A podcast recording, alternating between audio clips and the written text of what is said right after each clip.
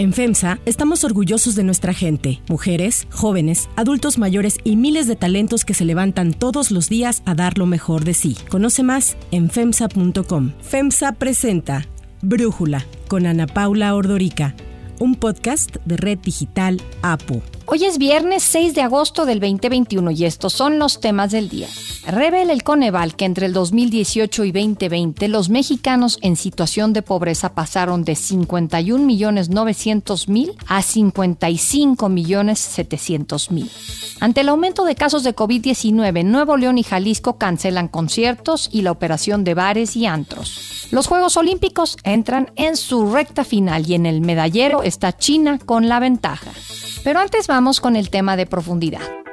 El Tribunal Electoral del Poder Judicial de la Federación lleva meses en crisis. Ahora, la situación se ha vuelto crítica con la remoción del presidente del organismo, José Luis Vargas. Ayer, los magistrados Janine Otálora, Indalfer Infante, Felipe Fuentes, Felipe de la Mata y Reyes Rodríguez, quien fue electo como presidente del tribunal, y son los cinco que votaron para destituir a Vargas, fueron recibidos por el ministro presidente de la Suprema Corte, Arturo Saldívar. En Twitter, Saldívar escribió que el diálogo siempre será la vía para la construcción de acuerdos y la salvaguarda de la institucionalidad y destacó que ante la situación del tribunal se va a privilegiar el bien de México sobre las ambiciones personales. En un comunicado, la Corte informó que sostuvieron un diálogo constructivo en busca de consensos y alternativas para darle una salida viable a esta situación. Se aclaró que la reunión fue a solicitud de los magistrados con el argumento de que el diálogo para lograr consensos es la mejor salida para fortalecer a las instituciones que conforman el Poder Judicial. En su conferencia mañanera, el presidente Andrés Manuel López Obrador aprovechó para reiterar que es necesario reformar por completo tanto al Tribunal Electoral y de paso, pues ahí incluyó en la bolsa al Instituto Nacional Electoral. Ellos mismos deberían de renunciar todos por dignidad, por respeto a los ciudadanos. Al tema, también le entró el legislativo. Ricardo Monreal, presidente de la Junta de Coordinación Política del Senado, consideró que, junto con la Suprema Corte, deben intervenir y actuar de inmediato para evitar una crisis constitucional. De los siete magistrados del Tribunal Electoral, los cinco que se reunieron con el presidente de la Corte y mantienen una clara y abierta oposición a José Luis Vargas, lo acusan de falta de respeto, de violentar reglamentos internos y de actuar de manera discrecional y por eso votaron para destituirlo. Sin embargo, Vargas, quien desconoce su destitución, consideró que sus compañeros actuaron de manera ilegal y hasta golpista, que rompieron el orden constitucional. Además, anunció que presentará ante la Suprema Corte una controversia dentro del Poder Judicial para que decida quién es el verdadero presidente del Tribunal Electoral. Los albazos no son la forma en cómo en una democracia constitucional se solventan las diferencias. En diferentes entrevistas, Reyes Rodríguez rechazó estar usurpando la presidencia del tribunal, ya que la destitución de Vargas fue una decisión del Pleno y a la vista de todos. En su conferencia mañanera, López Obrador también se quejó de que Reyes Rodríguez lo insultó en un tuit que se publicó en el año 2020. En su cuenta verificada, el magistrado señaló que todo se trata de un montaje para desacreditarlo. Reiteró su profundo respeto a la persona y a la investidura del presidente y aclaró que interpuso una denuncia por estos hechos en octubre pasado ante la Fiscalía General de la República. Todo esto ocurre a nueve meses de que Vargas asumió en noviembre como presidente del Tribunal Electoral y después de que la semana pasada se reabrió la investigación por el delito de operaciones con recursos de procedencia ilícita por 36 millones de pesos que presentó en su contra la Unidad de Inteligencia Financiera, la UIF, razón por la cual a Vargas lo llaman el magistrado Billetes. En junio, la Fiscalía General de la República determinó que no procedería penalmente contra el magistrado por falta de elementos, pero la UIF impugnó la decisión e interpuso una nueva denuncia penal contra Vargas por los delitos de enriquecimiento ilícito y presunta utilización de empresas fachada para la triangulación de recursos. El análisis.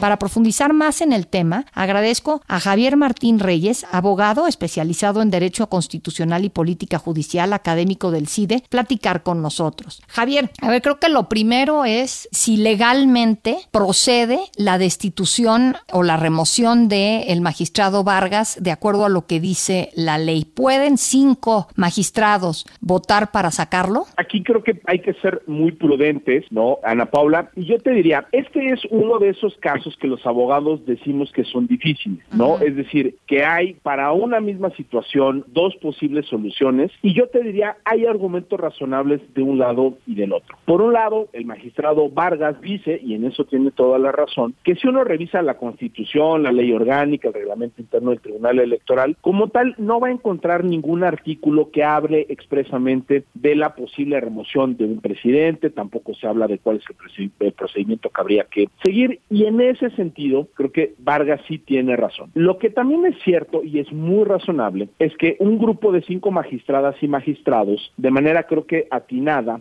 señalan que ellos sí tienen la atribución que está establecida en la ley orgánica de tomar todas las acciones necesarias para asegurar el correcto desempeño del Tribunal Electoral. Y lo que ellos argumentan a partir de irregularidades e ilegalidades que están constatadas, digamos, eso no está a discusión. Sabemos que el magistrado Vargas ha tratado de alterar las votaciones en el Pleno, sabemos que ha tratado de desaparecer decisiones que toma un órgano muy importante del tribunal que se llama la Comisión de Administración, sabemos que de manera unilateral ha suspendido sesiones, sabemos que les ha pedido, imagínate, que los magistrados le avisen desde antes de la discusión cómo van a votar, que si no suspende las sesiones. Es decir, ahí hay un cúmulo de irregularidades claramente asociadas al ejercicio de la presidencia de José Luis Vargas, los magistrados lo que alegan es que eso es un obstáculo para el correcto funcionamiento del Tribunal Electoral, y es precisamente a partir de esta atribución que sí está en la ley que ellos dicen nuestra manera de remover el obstáculo es destituirlo de la presidencia y en consecuencia nombrar a un nuevo eh, presidente. Son dos interpretaciones, yo te diría, plausibles, posibles, razonables, y una regla, digamos, o un principio en cualquier órgano colegiado, sobre todo en aquellos que tienen la última palabra, como sería el Tribunal Electoral, es que cuando hay diferencias sobre cómo interpretar la Constitución, la ley y los reglamentos, pues prevalece cuál es el criterio mayoritario. Eso pasa todo el tiempo en el Tribunal Electoral, pasa en la Corte, pasa en cualquier tribunal eh, colegiado. No siempre están de acuerdo los magistrados las magistradas, ministros, ministros o, lo que sea, y el criterio que prevalece es el mayoritario. Aquí hay cinco magistrados que nos están diciendo, así interpretamos la ley orgánica, creo que han dado buenas razones y creo que lo prudente, más allá de lo jurídico, pues es que José Luis Vargas entienda que ya perdió la confianza de los mismos pares que lo eligieron y que en consecuencia creo que lo más sensato y lo más razonable es que se haga a un lado y que permita que alguien más ejerza la presidencia. Y ahora a mí me llama la atención la postura de la magistrada Mónica Soto. No sé tú qué lectura le das, es la única que ha seguido respaldando, como bien sabemos, al magistrado José Luis Vargas. Yo te diría, la magistrada Soto eh, siempre ha sido, lo, voy a decir con mucho respeto, una aliada de José Luis Vargas, ¿no? Si vemos las votaciones en los asuntos eh, más polémicos, va a ser muy raro ver eh, votaciones divididas. Creo que son dos magistrados que tienen,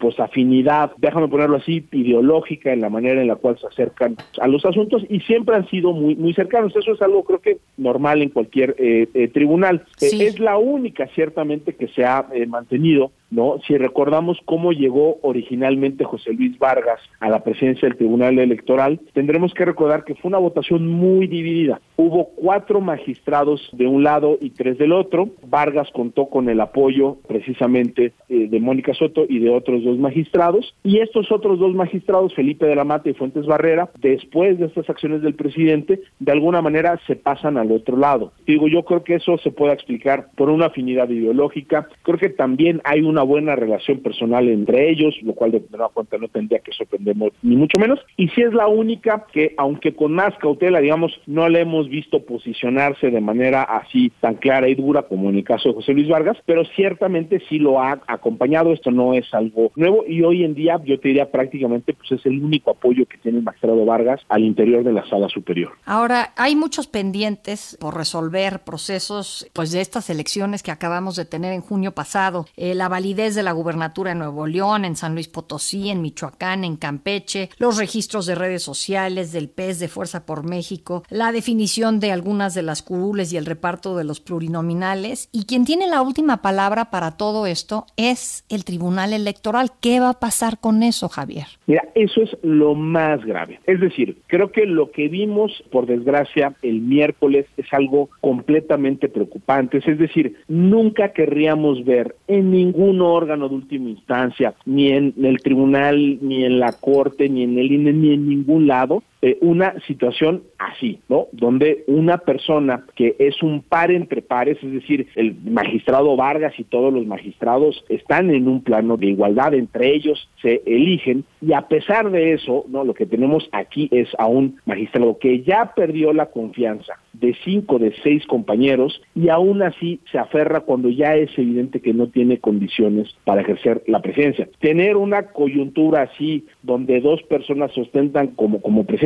yo creo que es eh, muy preocupante en cualquier órgano. En este momento lo es todavía más para el Tribunal Electoral porque estamos precisamente en esa etapa de calificaciones y de impugnaciones de todas las elecciones ¿no? que se realizaron la pasada jornada electoral. Tuvimos el proceso electoral más grande en la historia de la democracia mexicana. Son muchas las impugnaciones que están ahí. Tú ya mencionaste las más importantes. Y yo te diría, es en materia electoral uno de los principios constitucionales más importantes, es que todas las impugnaciones relacionadas con el proceso electoral hay que resolverlas antes de que las personas tomen protesta. Porque en el momento que toman protesta, entonces el Tribunal Electoral ya no puede hacer nada. Las posibles violaciones que se hayan cometido se vuelven irreparables. Entonces, hoy lo que estamos viendo es, por un lado, cinco magistrados que son una mayoría, que pusieron sobre la mesa argumentos eh, atendibles, incluso que ya resolvieron asuntos en la continuación de esa sesión el miércoles, y del otro lado, una persona que se aferra al poder, que no quiere soltar los instrumentos de la presidencia, y que eso lo que puede generar, Ana Paula, es una parálisis interna que impida que el tribunal cumpla su función, que impida que se resuelvan los asuntos, y en una coyuntura así, esto sería gravísimo, ¿no? O sea, creo que es difícil pensar que aquí vamos a tener una solución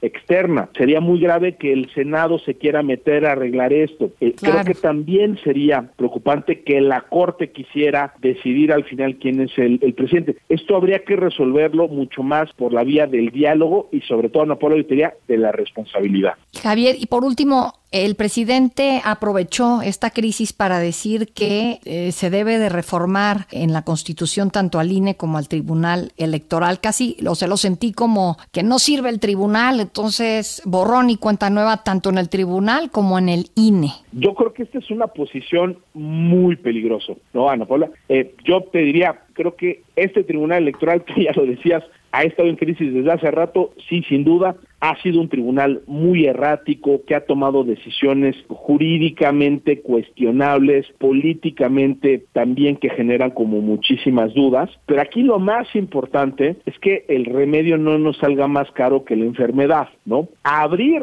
la vía para una reforma que desaparece al Tribunal Electoral y al Instituto Nacional Electoral, creo que sería muy grave y muy preocupante, porque ahí lo que estaríamos generando es una ventana, ¿no? Para que se dé la tentación de hacer nombramientos no pensando en los órganos, no pensando en una buena administración de justicia o en una buena organización de las elecciones, sino pensando en que ahí se quiera poner a personas afines en términos ideológicos o cercanas en términos partidistas. Yo creo que hay muchas cosas que ajustar en el Tribunal Electoral, creo que también hay algunas eh, que ajustar en el Instituto Nacional Electoral, pero en su caso, Ana Paula, estas tienen que ser reformas puntuales que corrijan problemas concretos a partir de diagnósticos buenos y, muy importante, que no alteren la integración de los órganos. Uno de los principios básicos de la independencia judicial es que hay que respetar los periodos de designación. No se vale acortarlos, ¿no? O sea, como podría suceder, por ejemplo, con una destitución de magistrados electorales y tampoco se vale extenderlos, ¿no? Ya vimos, por ejemplo, en la Suprema Corte con el ministro Saldívar y también en todo el Consejo de la Judicatura. Entonces, si tú me dices que necesitamos una reforma electoral, muy probablemente sí, hay muchísimas cosas que corregir, pero ojo que lo que está diciendo el presidente es que quiere ir por la cabeza de los magistrados y de los consejeros. Y eso, Ana Paula, creo que en cualquier contexto es muy preocupante y sí creo que habría que rechazar una posibilidad de este tipo. Javier Martín Reyes, muchísimas gracias por tu análisis y por platicar con nosotros.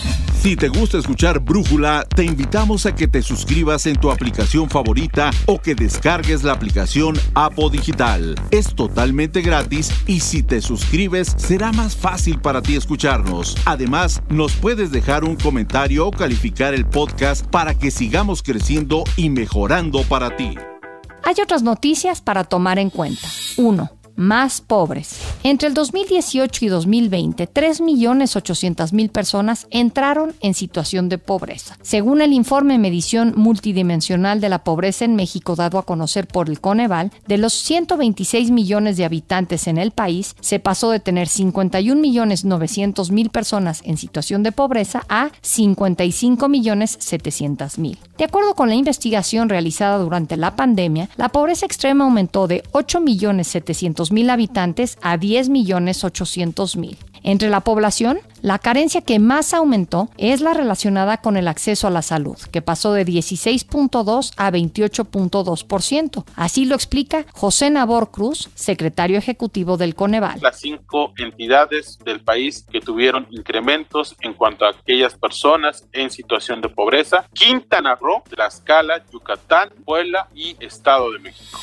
2. Medidas anti-COVID. Ante el alza de contagios en Nuevo León, el gobierno estatal ordenó nuevamente suspender conciertos y festivales de música, antros, bares, cantinas, billares y graduaciones, además de la operación de parques públicos y privados a partir del próximo lunes. Los estadios deportivos podrán seguir operando, pero el aforo permitido se reduce del 50 al 30%, lo mismo que en iglesias, teatros, museos, sitios de exposiciones y congresos, así como salones de fiestas infantiles. Aunque los centros comerciales podrán permanecer abiertos, se pidió cancelar nuevamente las áreas de uso común, tratando de evitar concentraciones innecesarias. El secretario de Salud Manuel de la O bastante molesto, así regañó a la población. Ya me he cansado de mil maneras de decírselo, de decírselos por la buena, por favor, por muchas palabras. Todo el personal de salud estamos enojados y molestos con ustedes. De la O alertó que los hospitales comienzan a llegar a sus límites, por lo que pidió a los directores médicos hacer el máximo esfuerzo para ampliar el número de camas. Ayer, la ocupación hospitalaria en el estado llegó al 83%. En Jalisco, el gobierno de Enrique Alfaro canceló la operación de bares y antros, así como todos los eventos masivos con más de 300 personas. Quedaron cancelados los informes de gobierno, las tomas de protesta y festividades relacionadas con la política, además de las fiestas patrias, las fiestas de octubre. Y la realización de las fiestas patronales en municipios de baja incidencia se deberá de solicitar permiso a las autoridades de salud. 3. Clausura olímpica. Los Juegos Olímpicos de Tokio, que se inauguraron el pasado 23 de julio, entraron en su recta final y después de 10 17 días se clausurarán el domingo en el Estadio Olímpico de Tokio a partir de las 6 de la mañana hora de México. Esta semana la noticia en los Olímpicos fue el regreso de la estadounidense Simone Biles a la competencia en la barra de equilibrio, la única final en la que participó y obtuvo una medalla de bronce. Biles, la gimnasta estrella de Estados Unidos, abandonó la competencia por equipos y explicó que se retiraba por motivos emocionales y no por alguna lesión. En clavados, la china Hong Chang-Kwan, que apenas cumplió 14 años el 28 de marzo, logró la primera doble calificación perfecta, o sea, 10 durante la final en la plataforma de 10 metros. Si las Olimpiadas se hubiesen llevado a cabo en el año 2020, Kwan no habría tenido la edad mínima para competir. El atleta noruego Karsten Warholm rompió su récord mundial de 400 metros de vallas con un tiempo de 45.94 segundos en un impresionante duelo con el estadounidense Ray Benjamin, que terminó segundo con 46.17. Para México, estas competencias quedarán marcadas como las de los cuartos lugares, pues ya van siete veces en las que los deportistas mexicanos se quedan muy cerca de subir al podio. Yo soy Ana Paula Ordorica, Brújula lo produce Batseba Feitelson, en la redacción Elizabeth Rangel, en la coordinación Christopher Chimal y en la edición Omar Lozano. Yo los espero el lunes con la información más importante del día. Que pasen un muy buen fin de semana. Oxo, Farmacias ISA, Cruz Verde, Oxo Gas, Coca-Cola FEMS Invera, Torrey y PTM son algunas de las muchas empresas que crean más de 245 mil empleos tan solo en México y generan valor como parte de FEMSA. FEMSA presentó Brújula con Ana Paula Ordorica, un podcast de Red Digital APO.